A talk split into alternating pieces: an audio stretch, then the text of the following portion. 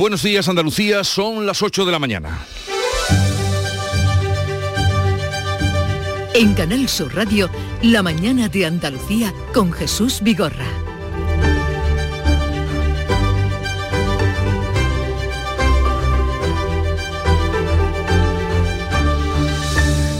El joven detenido por el asesinato machista de una menor en la localidad sevillana del Rubio se defiende y dice que fue un disparo accidental. El juez lo ha enviado a prisión mientras que la Guardia Civil sigue buscando el arma homicida que hasta ahora no ha aparecido.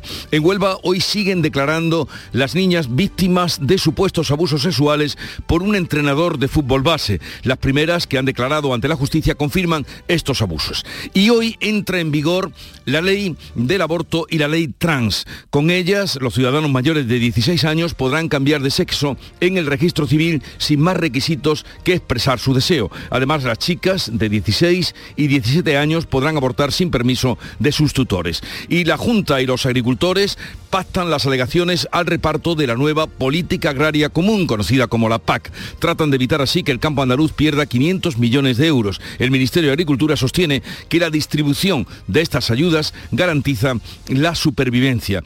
Y miembros del gobierno han salido en tromba contra Ferrovial por su traslado de España a los Países Bajos. Podemos llama evasores antipatriotas a los directivos de la multinacional y la vicepresidenta Nadia Calviño dice que la multinacional se debe a España de eh, donde ha sacado eh, pues la mayor parte de lo que ha hecho a lo largo de su historia. Y en el caso mediador, el general de la Guardia Civil escondía más de 60.000 euros en su casa. La juez sospecha que proceden de las mordidas que presuntamente cobraban en la trama. De estas y otras noticias, enseguida ah, ampliamos la información, pero antes el tiempo. La mañana de Andalucía.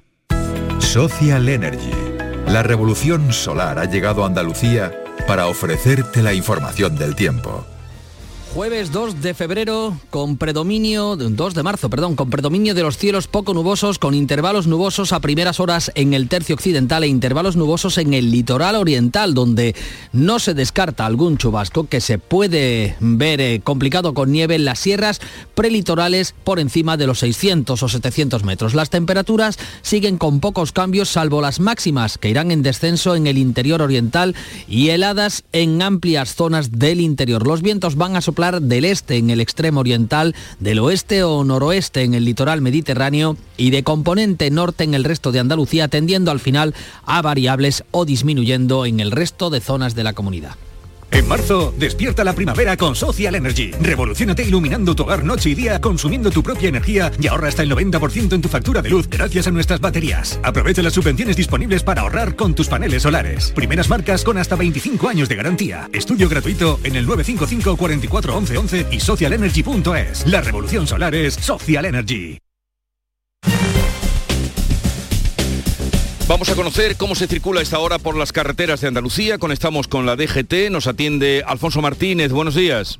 Buenos días. Hasta ahora en la red de carreteras de Andalucía les vamos a pedir tengan eh, precaución en Almería. Hay tráfico lento en la 7 en Viator en sentido Cádiz. También eh, complicaciones en, la provincia de Granada, en la GR30, en el Zaidín dirección Bailén. En Málaga, tráfico intenso de entrada a la capital malacitana por la 357 en el polígono El Viso y también en la A7 en la Cala de Mijas en sentido Marbella y en eh, la provincia de Córdoba van a encontrar circulación intensa en la 4 en el Arcángel dirección Madrid, al igual que en Sevilla, en este caso de entrada a la capital hispalense por la A49 en Bormujos hasta Camas y en la ronda S30 en varios tramos. Tengan especial precaución en el puente del Centenario en ambos sentidos.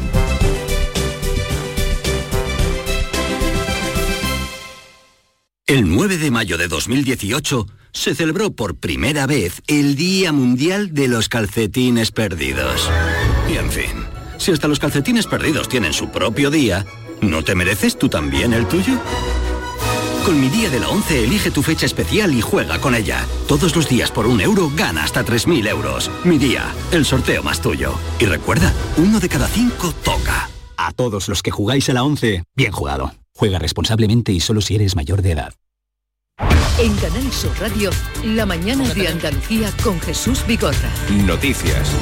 Vamos a contarles la actualidad de este día y ya ha pasado su primera noche en prisión, en la cárcel, el joven detenido como presunto autor del asesinato machista de la joven de 17 años de la localidad sevillana de El Rubio. Ayer los vecinos se concentraron en repulsa por lo que ha sucedido. Pilar González. El juez lo acusa de asesinato, está en la cárcel en prisión provisional comunicada y sin fianza tras haber reconocido ante el juez que la mató, aunque dice que de forma accidental y en un primer momento dijo que se había encontrado muerta. El caso se investiga como un crimen machista y ha habido mucha tensión a las puertas del juzgado de Osuna cuando el detenido era trasladado para una segunda reconstrucción de los hechos. El padre de la víctima no podía contenerse.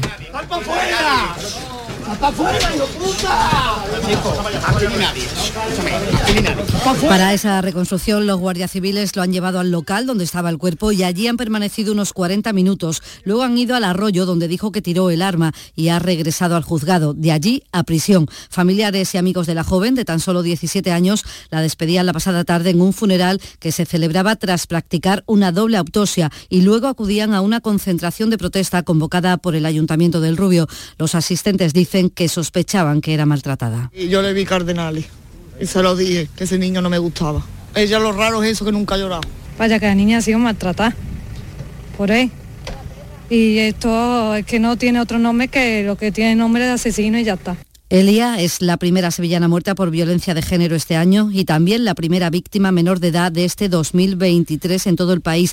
Este mediodía habrá una concentración silenciosa en el ayuntamiento de la capital y en el Rubio se han decretado tres días de luto oficial. El presidente del gobierno, Pedro Sánchez, ha condenado en Twitter este crimen, teniendo además muy presente que solo tenía 17 años y con ella ya son nueve las mujeres asesinadas en lo que llevamos de año, dos meses en nuestro país, cuatro de ellas en Andalucía. Bueno, pues este jueves eh, continuaron ayer las declaraciones de niñas víctimas de los abusos sexuales por un entrenador de fútbol base en Huelva. Cuéntanos, Sonia Vela.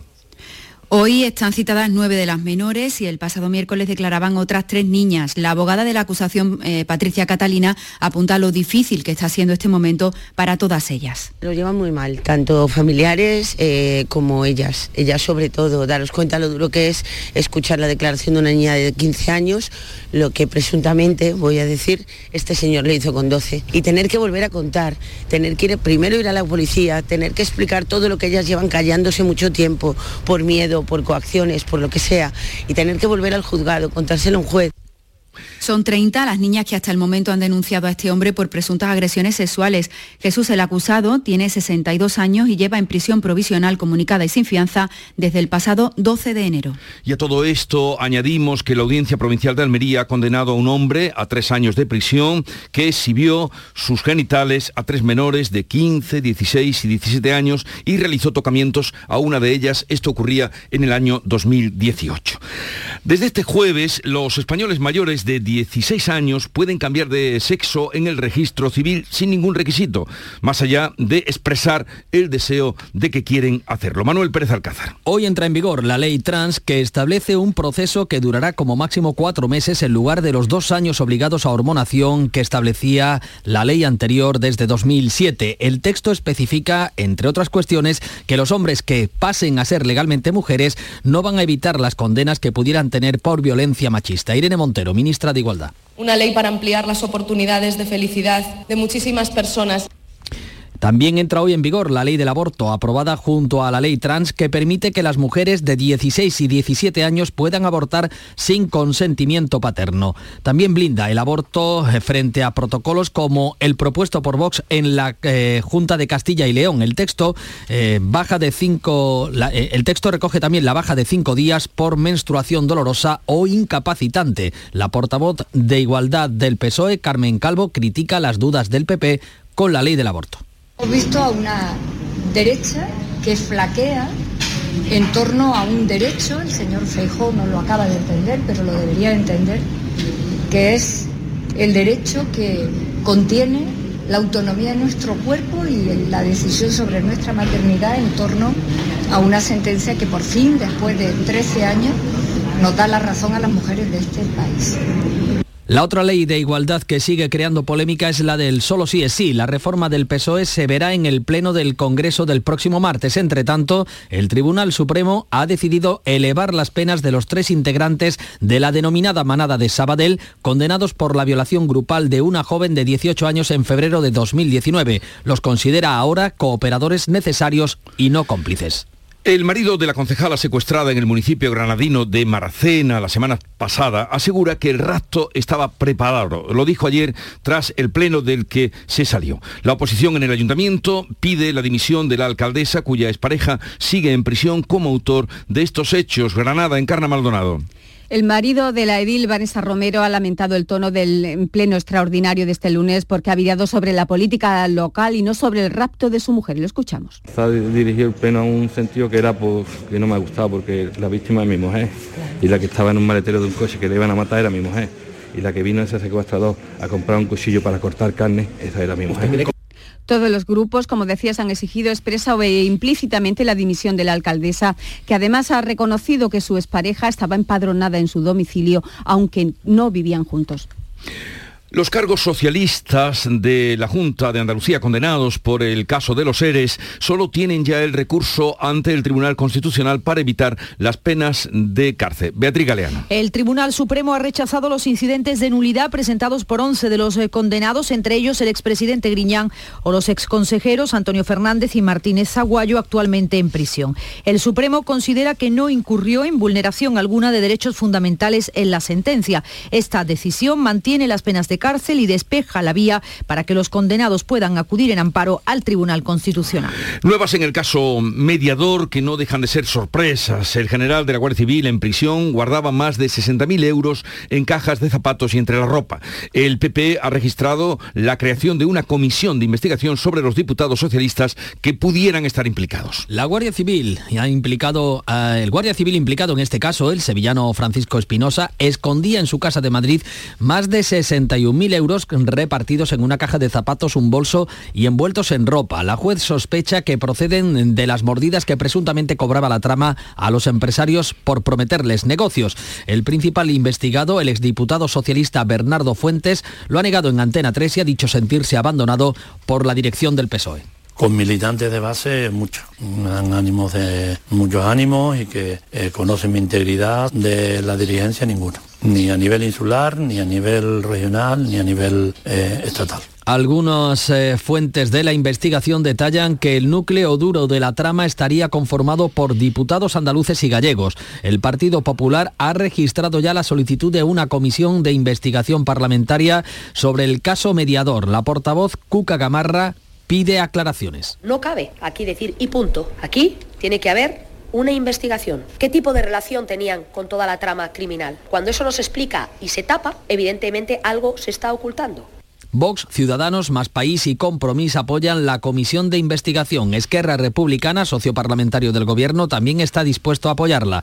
Unidas Podemos se desmarca, aunque la vicepresidenta Yolanda Díaz ha mostrado su respeto por esta iniciativa parlamentaria, dice que pretende conocer la verdad. Yo le hago una pregunta al señor Feijó. Si para él es gente de bien, pues el señor Abascal y el señor Smith, al que él se va a abstener en esa moción de censura que vamos a celebrar. No es este el sonido que queríamos escuchar de la vicepresidenta Yolanda Díaz. En cualquier caso, el Partido Socialista ha enviado un escrito a sus diputados en el que comunica que va a impulsar la defensa de quienes vean vulnerado su honor. Sin embargo, el ministro de la Presidencia asegura que igual que se ha expulsado a Bernardo Fuentes, se actuará con rapidez con cualquiera que pueda estar implicado es un comportamiento repugnante y por eso quiero eh, poner en valor que el Partido Socialista lo primero que ha hecho ha sido en horas poner de patitas en la calle a estas personas que han tenido un comportamiento tan indigno. Vamos a otro asunto económico. El gobierno arremete contra la empresa ferrovial y le advierte que estudiará la decisión de trasladarse a Países Bajos, en concreto a Ámsterdam. La compañía advirtió desde hace más de dos años del riesgo por la incertidumbre política española. Así lo advirtió en un documento oficial enviado a los compradores de su deuda en noviembre de 2020. Los fondos extranjeros de la compañía han empujado al presidente al traslado fuera de España para revalorizar sus acciones cotizando en la Bolsa de Nueva York. La vicepresidenta Nadia Calviño ha advertido al presidente Rafael del Pino que Ferrovial es una empresa que debe todo a España. Es que es incomprensible teniendo en cuenta que es una empresa que le debe todo a España y paradójica además en un momento en el que España está atrayendo más inversión internacional que nunca. Del Pino ha negado que la marcha a Países Bajos responda a motivos fiscales y se compromete a mantener el empleo actual en España, 5.500 personas. En estos micrófonos, el economista Daniel Lacalle ha explicado la falta de competitividad fiscal de la economía española. El gobierno, ante este tipo de noticias, sí debería prestar atención y sí debería hacer una, una lectura política, ¿no? Porque claramente lo que está demostrando es la falta de competitividad fiscal que tiene España. Vamos a buscar ahora en este punto la opinión o la explicación, ya que es eh, profesor y catedrático de Economía de la Universidad Loyola, quien hemos invitado, Manuel Alejandro Cardenete. Eh, señor Cardenete, buenos días. Muy buenos días, señor Vigorra. A ver, ¿por qué se va, que esa es la pregunta, ferrovial? Bueno, yo intentaría resumirlo con dos cuestiones objetivas y quizá una pequeña, pequeñísima reflexión. La, objetiva es que Ferrovial ya miraba al exterior desde hacía ya bastantes años. En estos momentos, el 82% de sus ingresos del año pasado fueron del exterior, el 90% del valor del capital lo tienen en el exterior y el 93% de los inversores de la propia empresa, los institucionales, son del exterior. Y eso sí, si le sumamos otro hecho objetivo, y es que en el año 23, solo en este último año, en España hemos subido el impuesto a las grandes fortunas, o ha nacido el impuesto a las grandes fortunas, hemos subido el RPF por encima de 300.000 euros, un mecanismo de equidad para las pensiones que implica un incremento de las cotizaciones, que hemos incrementado el impuesto de sociedades con un mínimo del 15% para 750 millones y tres impuestos nuevos, el de plástico, el de bancas y energética, una empresa que en el año 21 cuando se le cambia la exención del dividendo internacional para evitar el doble, el doble pago, el doble el doble abono impositivo, le hacen pagar 32 millones de euros, perdón, pues lógicamente Ferrovial se ve, eh, digamos, también empujada a esa toma de decisión. Y aquí la reflexión sería un poco al estilo de la famosa frase de Kennedy que hizo, que dijo aquello de no preguntes qué puede hacer el país por ti, sino qué puedes hacer tú por el país. Yo lo trasladaría eh, qué, puede hacer España para atraer a un país, eh, a una empresa de Países Bajos y no porque España hay empresas que se van a Países Bajos. Es decir, habría que darle un poco la vuelta a lo que está ocurriendo. Eh, ¿qué gana cotizando en Estados Unidos como pretende o nos dice que pretende Ferrovial con esta salida o con este primer paso? Sí, de hecho, no es la, primera ni la última empresa seguramente que pueda hacer un movimiento parecido. Ha habido otra empresa también española que se marchó a Holanda eh, para cotizar allí antes de dar el salto a los Estados Unidos. Tiene una facilidad a nivel de competencia para poder eh, tributar y marcharse a cotizar a los Estados Unidos. Por tanto, eh, la cantidad de requisitos que pedimos en nuestra Comisión Nacional de Mercado de la Competencia para poder hacer ese tipo de operaciones, haciéndolo directamente desde, desde España, resulta muy problemática. Hay un tema claro, Ferrovial, que es una empresa de origen familiar y que tiene también su, origen, y lo decía la ministra, en, en operaciones en España. Nosotros en España tenemos empresas muy potentes a nivel internacional e infraestructura, a nivel mundial, que, entiende, que hay que entender que estas empresas ya empiezan a mirar con otros ojos que las primeras generaciones de dichas empresas. Son empresas absolutamente internacionalizadas, tanto en el equipo directivo como en el accionariado. Y ya el mirar el patriotismo o no es una cuestión absolutamente menor. Yo reconozco que la reacción de la ministra y vicepresidenta del gobierno, la ministra Calviño, eh, con un comentario es que se lo debe toda España, perdón, se lo debe toda España, es cierto, en concursos públicos con licitaciones. A ver si vamos a crear una sospecha de que se le ha regalado el dinero para poder crecer. A partir de ahí ha tomado decisiones internacionales, no olvidemos Ferrovial, ha hecho la ampliación del aeropuerto de Heathrow, por ejemplo. Y son libres de tomar sus propias decisiones. A mí no me gusta lo que ha ocurrido a nivel, eh, digamos, como español, pero si le ponemos trabas, si le cambiamos la fiscalidad hace tan solo dos años y le obligamos a pagar más de 30 millones de euros, haciendo un doble pago de los impuestos que ya paga en el país de origen, haciéndole pagar en la repatriación de dividendos otra vez, pues normal que los accionistas digan, mire usted, señor Del Pino, nosotros no queremos seguir tributando en un país que nos, nos obliga a pagar dos veces y para seguir creciendo, Holanda permite esa movilidad. Eh, Vigorra, solamente algo que hemos visto aquí, en, en España se movieron en los últimos cinco años, se han movido 4.700 empresas de Cataluña afuera de Cataluña por todos los follones que se han producido. Es decir, la empresa, el dinero, es muy eh, egoísta y tiene miedo a la inestabilidad y la inseguridad jurídica. Y es lo que está pasando. Después de Ferrovial, ¿podrían emular otras empresas lo que ha hecho esta? A ver, mm, yo espero, yo espero que no, yo espero que no, pero es verdad que las empresas que tenemos en el IBEX 35, eh, el 70% de ellas facturan ya en el exterior. Yo espero que no, pero eh, uno ve el listado de las empresas del IBEX y tenemos a Inditex, que el 85% factura fuera, o tenemos a Celnex, que factura el 84%, y así podemos seguir. Eh, lo que no podemos es seguir, como decía hace un momento, incrementando e inventando impuestos año a año. Es que este año hemos inventado 3, 4 impuestos nuevos y algunos de ellos van directamente en algunas de las empresas que están cotizando en el IBEX y que tienen su facturación en el exterior. Por ejemplo, en el exterior, el Banco Santander o el BBVA ya tiene, el Banco Santander tiene el 84% de su facturación fuera, el BBVA el 75%. Y este año, como acabo de, explicar, se le ha introducido un impuesto nuevo que es del 4,8% para todas las empresas que facturen más de 800 millones de euros, es decir, toda la banca. Por lo tanto, hay un momento que el accionista dirá, pero usted, vale, venimos de España, pero a mí no me sigan apretando, yo quiero dividendo. Y el accionista no es de Madrid, ni de Sevilla, ni, ni de Bilbao, es de Ciudad de México o, de Ámsterdam. Y lo que quiere es que no se le grave de esa forma, ¿no? Manuel Alejandro Cardenete, catedrático de Economía de la Universidad de Loyola, gracias por estar con nosotros. Un saludo y buenos días. Muy buenos días, gracias. Y hablando de dineros y de economía, la publicidad. La mañana de Andalucía. Del 13 al 16 de abril, en Fines Sevilla se celebra la primera edición de la Feria Andaluza de Arte y Cultura.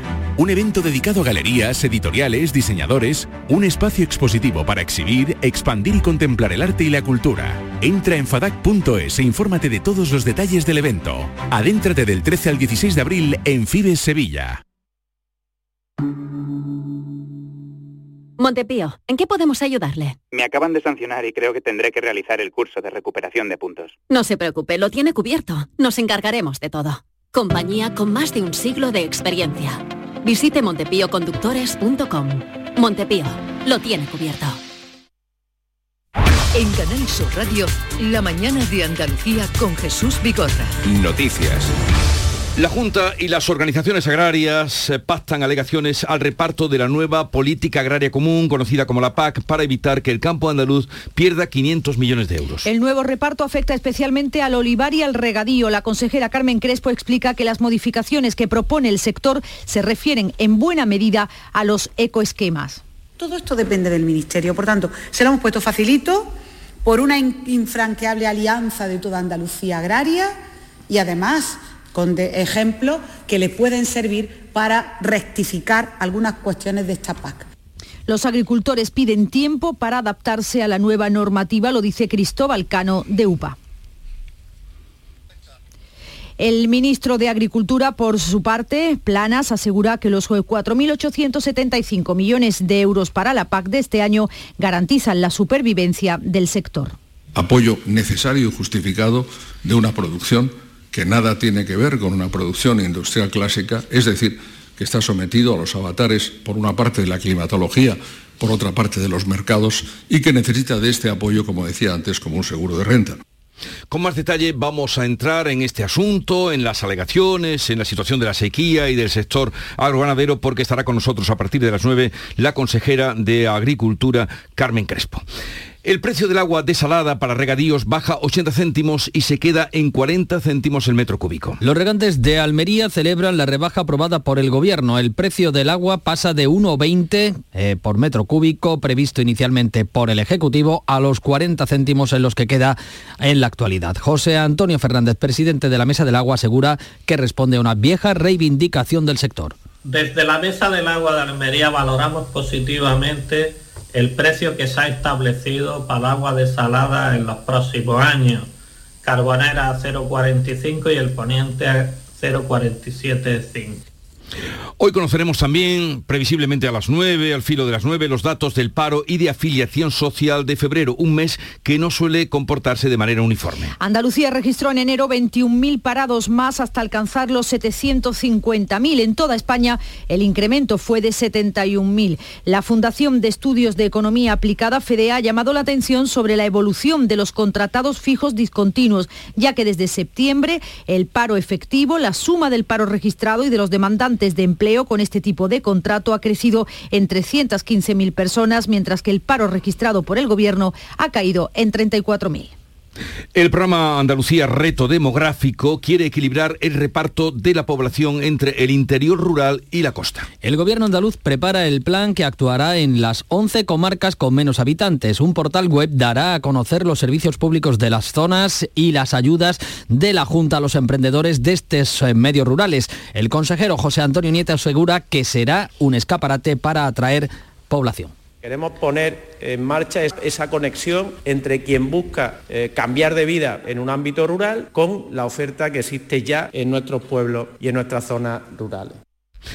Málaga quiere captar en la Feria de Turismo de Berlín a visitantes que pasen largas temporadas en la ciudad. El ayuntamiento acudirá a esta feria de turismo con el objetivo de conseguir que los alemanes que visitan la ciudad se queden más días. Jacobo Florido ha asegurado que el pasado año, concejal de turismo, eh, creció la estancia media de los turistas. El encuentro turístico se va a celebrar del 7 al 9 de marzo. Y las provincias de Cádiz, Córdoba, Granada, Huelva y Sevilla siguen este jueves en nivel amarillo por bajas temperaturas. En algunas áreas se van a alcanzar los 5 grados bajo cero. La campiña gaditana, la campiña cordobesa y la zona de la Sierra y Pedroches también en la provincia de Córdoba van a permanecer en aviso amarillo hasta las 9 de esta mañana con temperaturas bajo cero. La cuenca del Genil, Guadix y Baza en Granada van a rozar los 5 bajo cero y en Aracena, en Huelva, también se estará en alerta hasta las 9 con temperaturas que rozan esos 4 o 5 grados bajo cero. En Sevilla, el aviso por frío va a estar en la Sierra Norte en temperaturas similares o en la Campiña donde se estará en 1 o 2 grados bajo cero.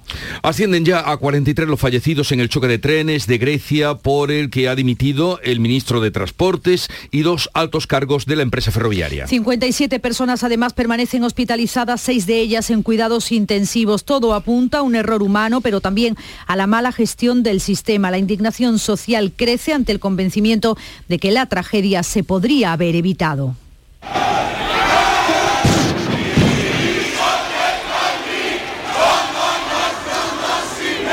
Decenas de personas se concentraron anoche ante el operador ferroviario. Al final tuvo que intervenir la policía.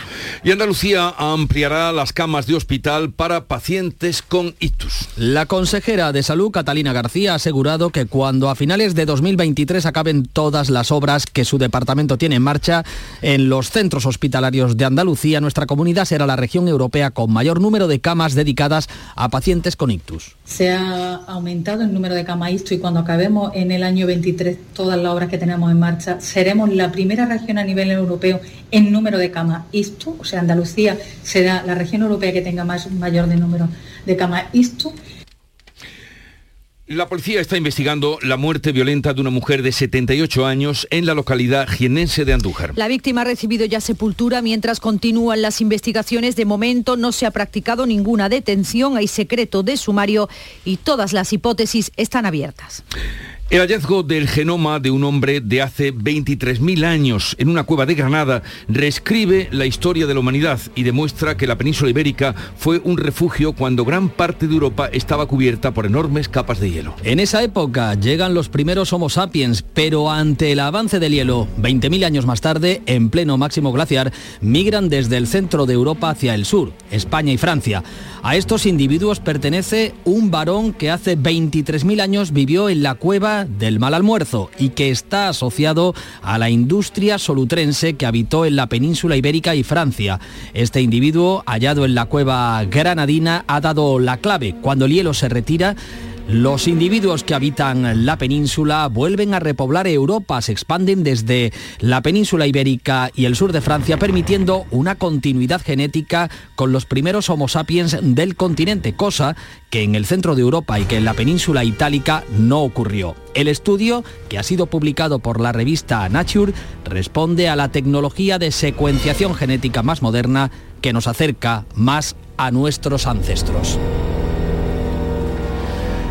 Y también podemos uh, anunciar que la Comisión Europea está preparando un permiso de conducir que permitirá ponerse al volante de coches y camiones a jóvenes de 17 años acompañados de un conductor con más de 25 y con 5 años de experiencia. La medida ya se aplica en países como Alemania o Austria y busca que los conductores ganen experiencia circulando y así se reduzcan los accidentes de tráfico. Se aplicaría a coches, furgonetas y camiones para facilitar el acceso a la profesión de conductor. También recoge tolerancia cero con el alcohol para los nuevos conductores hasta que tengan al menos dos años de experiencia rodada. La pérdida del carnet en, este, en un Estado miembro implicaría que esa persona no podría conducir en ningún país de la Unión Europea.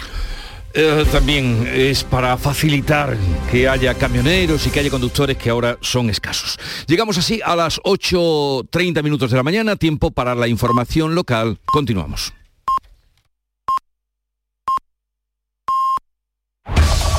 En la mañana de Andalucía de Canal Sur Radio, las noticias de Sevilla. Con Pilar González. Hola, buenos días. El detenido por la muerte de la joven del Rubio está en la cárcel. Dice que la mató de forma accidental, pero el juez lo investiga por asesinato machista. En la capital están también en la cárcel los dos detenidos por apuñalar a un hombre en San Jerónimo. Y les vamos a contar algo mucho más amable. El ayuntamiento, después de 30 años, va a hacer viviendas de protección oficial en Triana. Enseguida los detalles. Antes el tráfico.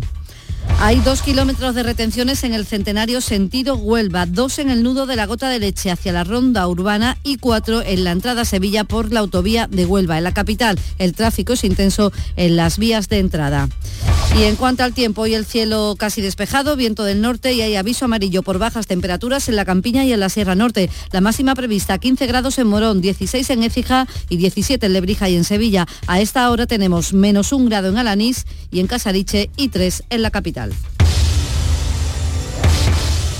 te sientas chiquilla, que bien te sienta. Qué bien te sienta tu traje de flamenca Aires de Feria. Sus nuevos diseños te van a enamorar. Lunares, colores y texturas, reflejos de nuestra tierra. Aires de Feria. Trajes de flamenca llenos de elegancia, sensualidad y creatividad. Aires de Feria. Enamorados de Andalucía. Traje de aires de feria gitana, que bien te sienta. ¿Tienes problemas con tu dirección asistida, caja de cambios, grupo diferencial, transfer, turbo o filtro de partículas? Autorreparaciones Sánchez, tu taller de confianza en la Puebla del Río. www.autorreparacionessánchez.es. Líderes en el sector, Autorreparaciones Sánchez. Cada noche a las 10, Canal Sur Radio te acerca a la Semana Santa. El llamador. El detenido por la muerte de la joven del Rubio está acusado de asesinato. Ha pasado su primera noche en prisión provisional comunicada y sin fianza tras haber reconocido ante el juez que la mató, aunque dice que de forma accidental. En un primer momento dijo que se la había encontrado muerta. El caso se investiga como un crimen machista y ha habido mucha tensión a la puerta del juzgado de Osuna cuando el detenido era trasladado para hacer una segunda reconstrucción de los hechos. El padre de la víctima no podía contenerse.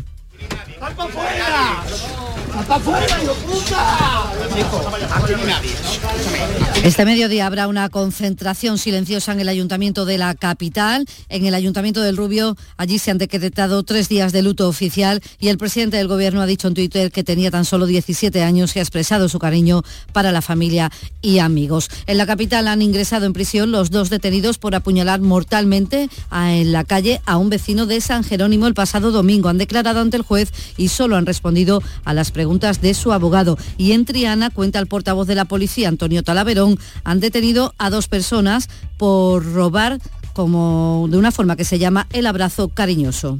Las detenidas se acercaban a actitud cariñosa a las víctimas, generalmente personas de avanzada edad, y con distintas excusas las tocaba y abrazaba para sustraerle las joyas de valor que pudieran portar. El varón que la acompañaba hacía las veces de conductor para huir del lugar con las joyas sustraídas. Ella ya está en la cárcel. En Visesa va a promover la construcción de 24 viviendas de VPO en alquiler en Triana. Lo hace, dice el alcalde Antonio Muñoz, después de 30 años. Hace 30 años que en Triana el ayuntamiento no hacía ninguna promoción de vivienda de protección oficial. 30 años con la demanda creciente, acuciante, que hay en Sevilla en general y en este barrio en particular. Serán 24 viviendas muy focalizadas hacia, hacia los jóvenes.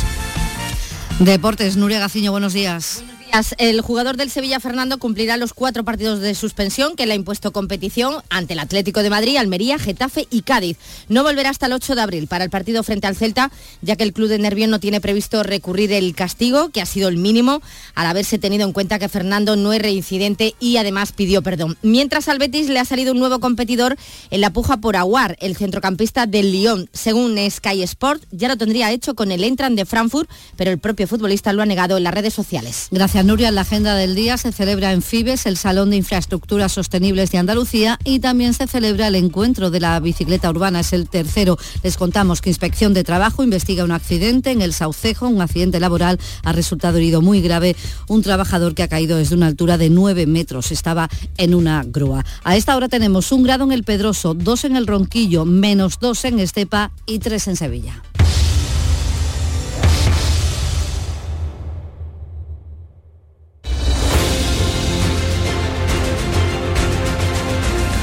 8.35 minutos de la mañana. En un momento vamos a abrir tertulia de actualidad eh, para hablar sobre los temas que les estamos contando con Silvia Moreno, Fernando del Valle y Antonio Suárez Candilejo.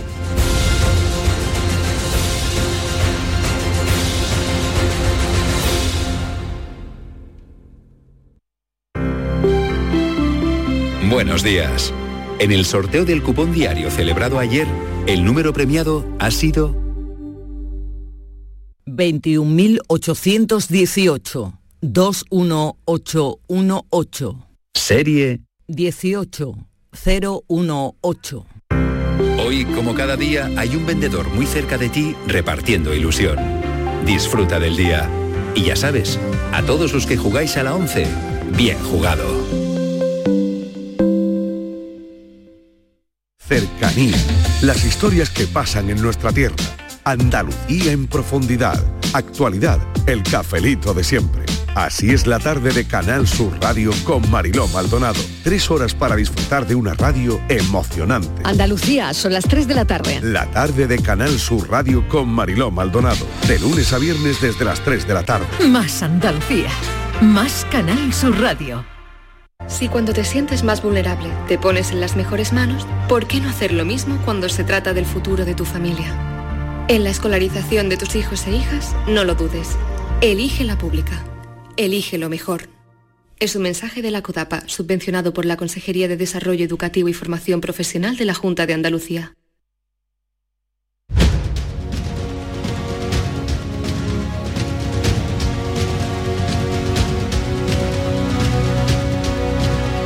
La mañana de Andalucía con Jesús Vigorra. Y hoy con Silvia Moreno del diario El Mundo. Buenos días, Silvia. Muy buenos días. ¿Qué tal estás? Muy bien, mañana fresquita Me, hoy. me alegro, sí, sí, pero, pero más, más frío hizo ayer, que está ahora mismo como el día más frío del año, bueno, de lo que llevamos de año, ¿no? Vamos a saludar también a Fernando del Valle, director de la edición de ABC Andalucía. Fernando, buenos días. Hola, ¿qué tal? Muy buenos días. ¿Qué tal por Málaga? Siempre más Pues, suave, ¿no? Siempre más suave, pero también fresquito. Y una mañana lamentablemente despejada otra vez en el cielo. Y también muy despejada en el tráfico, muy fácil venir aquí con esto de que es Semana Blanca, y los nenes no tienen cole y el tráfico es eh, mucho más ligero. Qué alegría.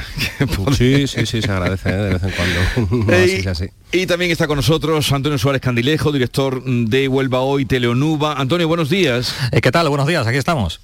Con Bien. frío, con mucho frío. con frío. Bueno, más hace en la Sierra de Huelva. Sí, totalmente. Esta mañana me daban unos datos tremendos. Sí, sí. Oye, eh, cuéntanos, mm, empezaremos por ti, eh, el, el caso de las menores víctimas de abusos sexuales.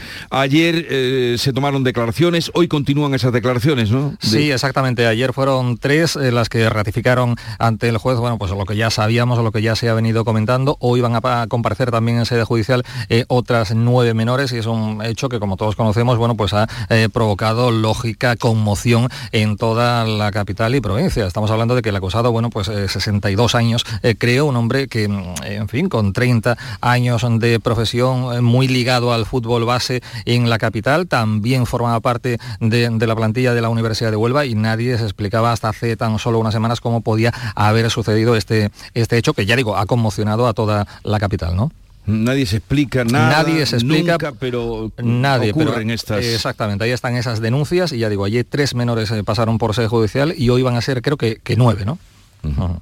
Y muchas veces ocurre que el testimonio de una chica hace aflorar luego Sí. todo lo que hay por detrás, ¿no? Y en este caso me da la sensación que a raíz de que una menor denunciara con su madre, pues ya muchas se han visto reflejadas en que había comportamientos y maneras de actuar de este, de este señor que, que no se correspondía con una práctica correcta. Totalmente. Ahora esperemos que bueno que la justicia llegue hasta el final, que caiga todo el peso de la ley, evidentemente, sobre esta persona, porque evidentemente conductas de este tipo, eh, en fin, que eh, condenables al, al, máximo sobra, sobra decirlo. ¿no? Y efectivamente sorprende la profusión de, de, de sí. hechos como este, ¿no? Que no es, no estamos hablando de un caso aislado. Aquí en Málaga hemos tenido también en un muy corto espacio de tiempo el caso de dos entrenadores de fútbol base pues que abusaban de, su posición de, de, ascendencia, de dominio sobre un buen número de chavales para abusar de ellos, para hacer tocamientos, para intercambio de, fotografías pornográficas, pues prometiéndoles eh, lo típico, que si juegos, que si invitaciones, que si ponerlos de titular en el equipo, ahí se echa en falta quizá eh, un mayor control eh, por parte de los clubes que a la primera de cambio yo creo que tienen que actuar. Exactamente. Yo creo que aquí en el caso de Huelva también se ha echado en falta durante todo este tiempo. No olvidemos que la cosa, bueno, pues se inició hace ya algunos años. Se ha echado en falta un mayor control eh, en este tipo de, de, de, actividades, ¿no? Y como decía eh, Fernando, claro, eh, este hombre se ha aprovechado de su autoridad, de, en fin, sobre las menores y eso habría sido la causa por la que pues tantas menores no han abierto la boca hasta que una de ellas, la primera, no sé si la madre, los padres sí. y tal, fue, bueno, pues eh, la punta del iceberg, ¿no? Lo que, lo que hizo que eh, estallase el caso, ¿no? Veremos, ojalá y se diluciden responsabilidades y que sirva también para que las madres, eh, las niñas cuando vean estas esta noticias puedan estar alerta ante estos casos que, que, que, que nos asombran, pero uh -huh. que existen. Y, y, en los mayores, vamos ahora al otro, al otro extremo, eh, el caso, nuevas en el caso mediador, esto mmm, no ha hecho más que empezar, por lo que está saliendo, Silvia, por el vídeo que vosotros publicáis hoy o habéis adelantado hoy, eh, que esto viene de, de, antiguo, en el Hotel Iguazú, bueno, antiguo o de antes a los casos de los que estábamos hablando, que fue la primera alerta eh, para el PSOE de lo que estaba pasando con el Tito Berni, ¿no? Efectivamente, porque es que en este caso, pues bueno, tiene muchos ingredientes que, que está empezando a aflorar ahora, pero, pero esto, va, esto va a tener un largo recorrido. Y claro, en este asunto llama la atención que antes de que se produzcan las, las detenciones, el diputado del PSOE, conocido como Tito Berni, este ya había dimitido. Y ello fue porque el, el PSOE, la dirección del PSOE, tuvo acceso a un vídeo en el que en el que salía él con prostituta y entonces ya desde el PSOE se le presiona al, diputado para, para, para, que dimita, ¿no? Porque tienen esta información comprometedora y, y es lo que hace que él finalmente termine, termine dimitiendo.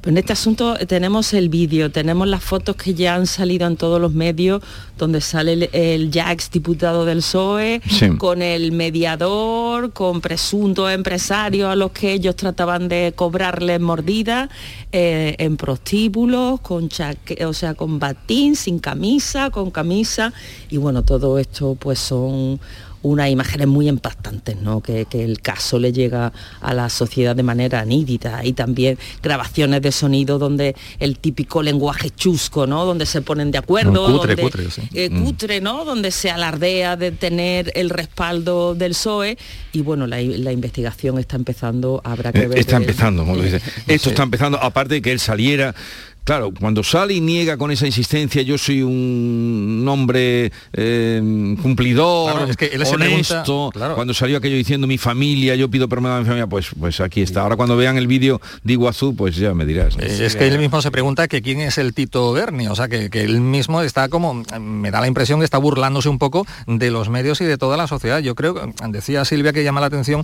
eh, muchas cosas en este caso, pero a mí me llama la atención también la actitud de, de, de, del PSOE en este caso, su nervioso eh, evidente eh, que niega la mayor diciendo que bueno pues que no ha habido gran cosa que tal que cual pero sin embargo se les ve pues muy nerviosos y tal. Y yo creo que hay que aclarar muchas cuestiones. Queda mucho todavía por investigar. Estamos ahora en, en, los inicios de, de, este de este escándalo. Y yo también en este caso en Andalucía yo creo que hay muchas cosas que aclarar. Evidentemente no se van a decir nombres porque yo creo que la presunción de inocencia es lo primero. Pero ya que el mediador que está abriendo la boca eh, a un personaje que a mí me recuerda un poco al comisario Villarejo. Habrá que tener un poco eh, precaución a la hora de escuchar y poner en cuarentena todo lo que dice, ¿no? Pero lo que dice, en este caso, entre otras muchas cosas, es que eh, habría habido diputados socialistas de Andalucía que estarían implicados. Yo creo que eh, merecemos una respuesta y una transparencia por parte, ya digo, a nivel nacional y también en este caso en Andalucía, ¿no?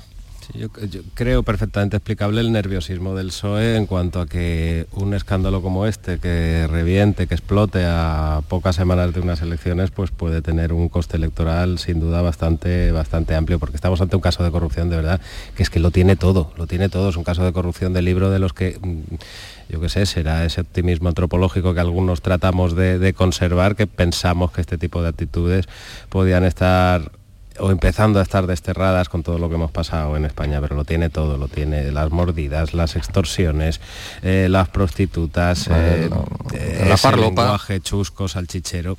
Eh, bueno, y todos los días nos estamos levantando con, novedades, con novedades con respecto al, caso. La propia policía le aconseja a la, juez que siga manteniendo el, secreto de sumario porque, van, porque promete que van a seguir saliendo nombres, que van a salir, eh, seguir saliendo nuevos eh, nombres de empresarios, Adiós y nuevos nombres de cargos políticos, de que el caso no se va a circunscribir a esa cosa acotada y pequeñita en la que está ahora, en la que es simplemente un círculo de cuatro o cinco personas, muy chuscas, eso sí, es verdad, que recuerdan a no solo a Villarejo, también a, Roldán, que salgan calzoncillos. Sí, sí, totalmente, totalmente.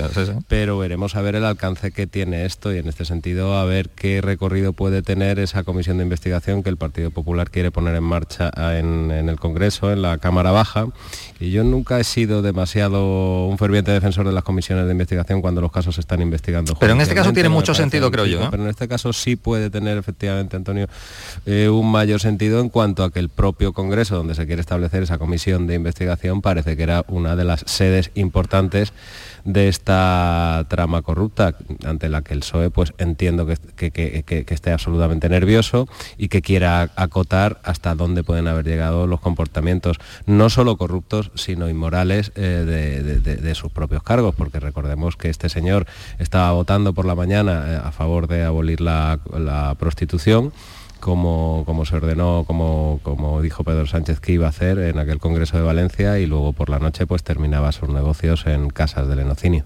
Y luego todo ello también, el, escenario del Congreso de los Diputados, hemos visto como los participantes de la trama es que incluso se fotografiaban con el cartel del grupo parlamentario del PSOE y para aparentar esa solvencia y esos buenos contactos, bueno, que efectivamente había un diputado del PSOE eh, haciendo esas rutas ¿no? con, el, con el mediador y a los empresarios para lograr su objetivo, para lograr las presuntas mordidas entre la ruta que hacían, aparte de los prostíbulos, era el propio Congreso de los Diputados, el grupo parlamentario del PSOE, y, también las instalaciones de la Guardia Civil. No olvidemos la, otra pata de la investigación. es un general, de es un general.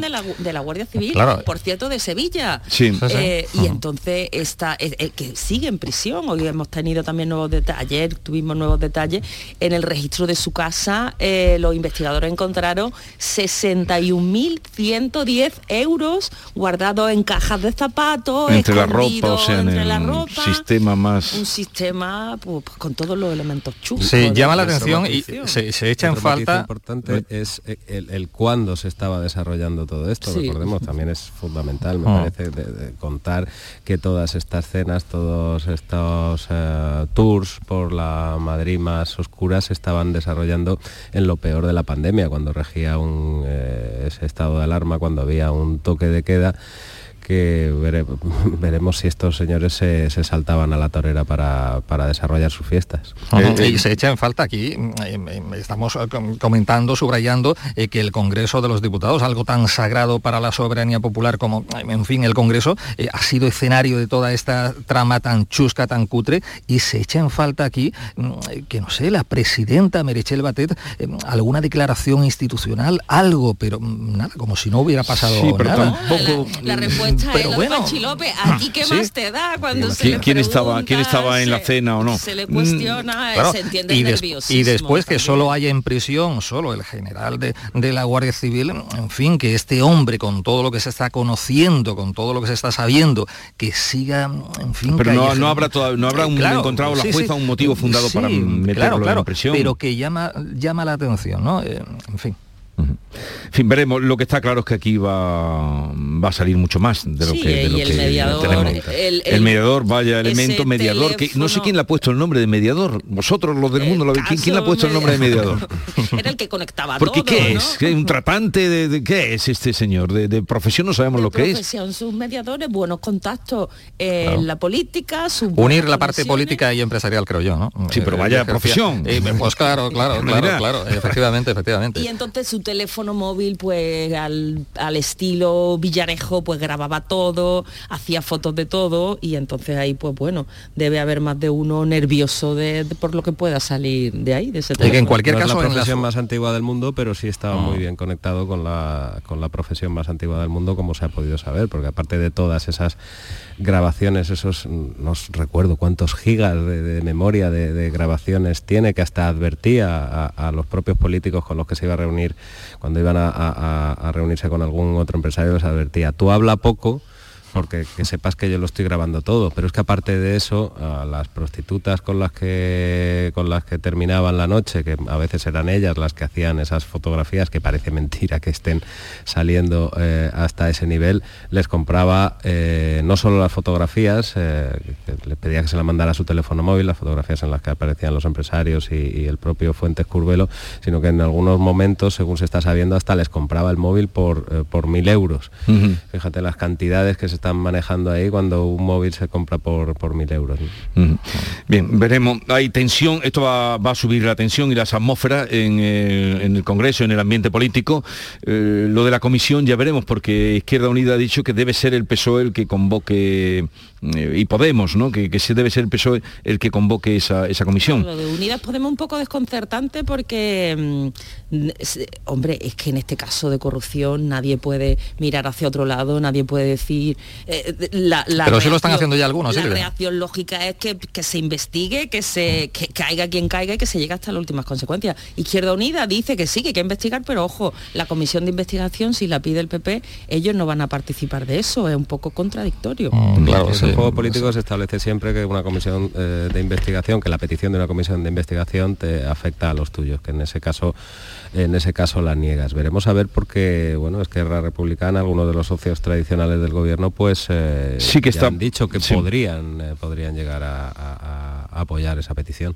Sí, pero ya estamos viendo que tampoco hay muchas ganas, al menos por parte de Unidas Podemos, lo decía Silvia, de, en fin, el perfil es muy bajo, ahí escuchamos las críticas de, dirigentes de, de Podemos que tampoco, bueno, pues eh, eh, sí, bueno, tal cual, el PSOE está diciendo, en fin, creemos en, tema la presunción de inocencia. No sé yo, lo decíamos anteriormente, que tiene, cobra mucho sentido en este caso que se pida y que eh, una comisión de investigación, otras veces no han servido absolutamente para nada, pero no creo yo, no tengo yo mucha confianza en que mm, el PP vaya a contar con muchos apoyos eh, para que esto eh, se pueda llevar adelante. ¿no? Hombre, Pues, si eh, Esquerra le vísperas del apoya- Claro, sí, pero bueno, lo ha dicho. Vos también, Compromís también podrían sacarlo, Sí. no sé, tendríamos tendríamos que hacer los números. Además tiene narices que en vísperas del 8 de marzo, eh, quienes han eh, promulgado una ley que ya hemos visto los efectos indeseados, dicen eufemísticamente, euf- eufemísticamente que han tenido para los agresores sexuales, en un caso como este en el que se está hablando de, de prostitución y de inmoralidades así, pues también miren para otro lado.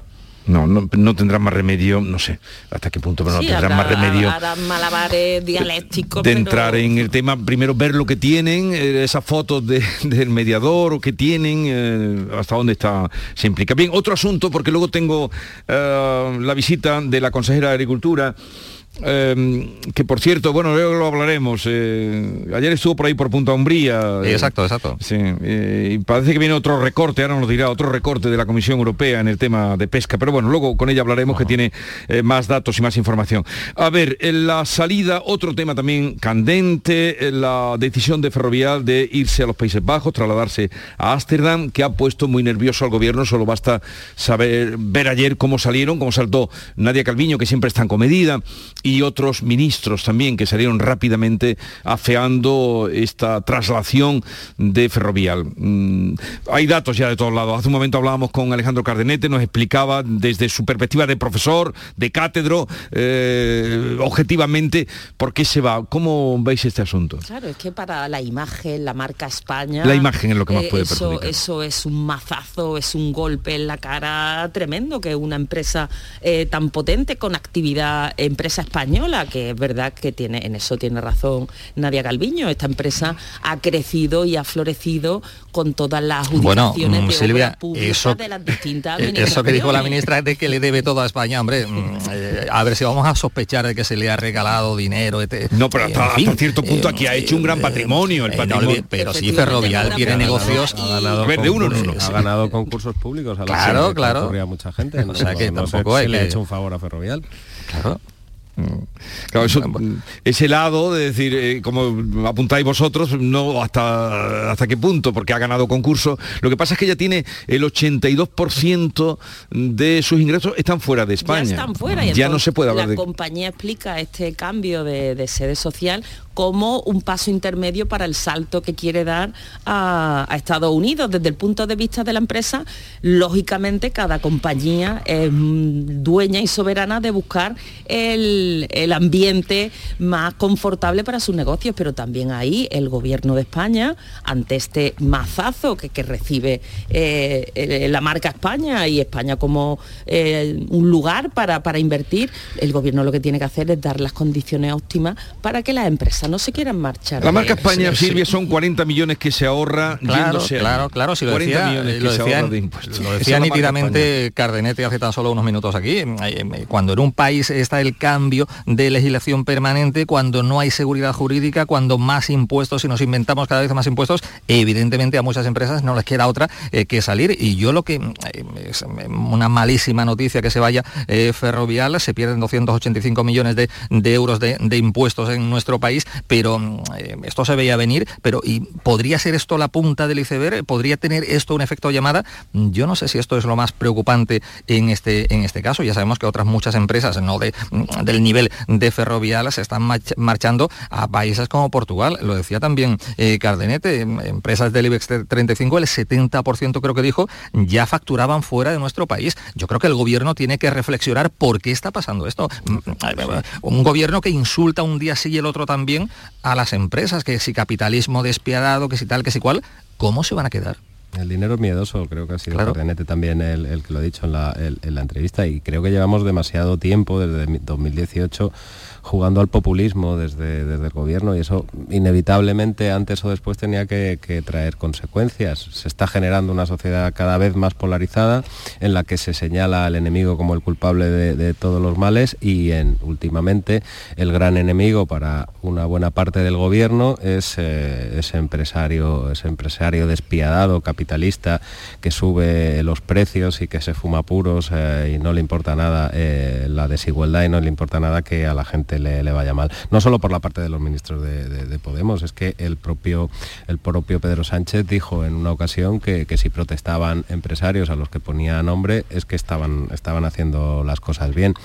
Ferrovial ha sido diplomática a la hora de explicar los Sí, no- no ha de dicho. su- de su marcha, eh, y, eh, apelando a esa internacionalización de su negocio, a su voluntad de, de cotizar en la, en- en la bolsa de Estados Unidos, pero yo creo que no se puede escapar que hay, que hay otros motivos eh, por ahí. Que el fiscal lo es también, que a lo mejor España tendría que hacerse mirar porque fiscalmente no es eh, atractiva, pues evidentemente, pero es que, mm, lo ha dicho Antonio, cada dos por tres estamos generando eh, nuevos impuestos, nuevas iniciativas que molestan a los empresarios.